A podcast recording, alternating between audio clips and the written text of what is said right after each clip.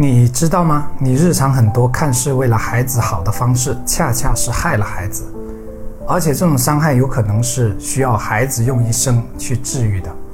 如果你是为人父母，请留步看一看这个视频。接下来的问题是我替孩子向家长问的，很可能也是你家孩子的心声。为什么总是跟我们说不要玩手机，而你们大人却机不离手？为什么你们常常跟我们说要有耐心，可你们对我们却那么没耐心？为什么让我们要好好学习，可你们却从来不学习？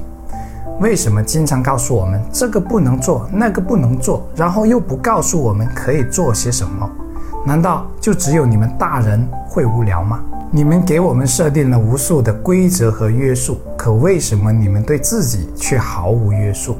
为什么你们让我们兄弟姐妹不要吵架，可你们却经常吵架？为什么你们让我们要好好说话，可你们却经常大声训斥我们？为什么让我们要勇敢，可你们却在我小时候就拿什么虫子啊、怪物来吓唬我们，让我们不要哭或者赶紧睡，最后还告诉我们虫子没什么好怕的，黑暗没什么好怕的？你们可知道这些早已深深地植入了我们脑海里？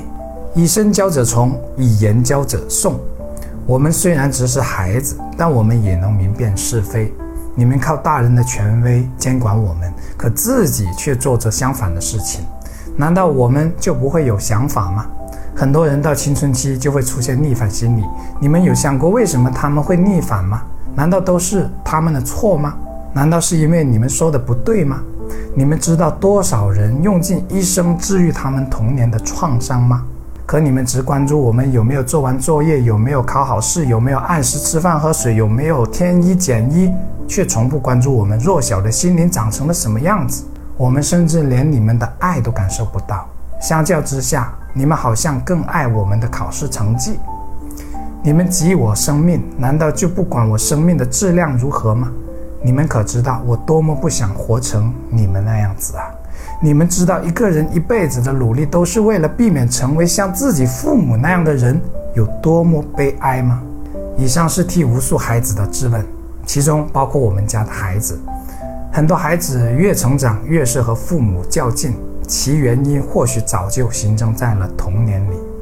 教育孩子是最不容易也是最重要的学问。可我们大多数人都没有背足功课，就已经当了父母，然后用过去惯性的、包括错误的方式方法教育孩子，从而一代又一代重复相同的模式，造成相同的伤害。爱之不以道，是所以害之也。父母爱护子女的方式如果不正确，那样恰恰是害了子女。那要怎么做呢？其实答案已经在刚才的问题里了。每周一、三、五晚八点更新，敬请期待。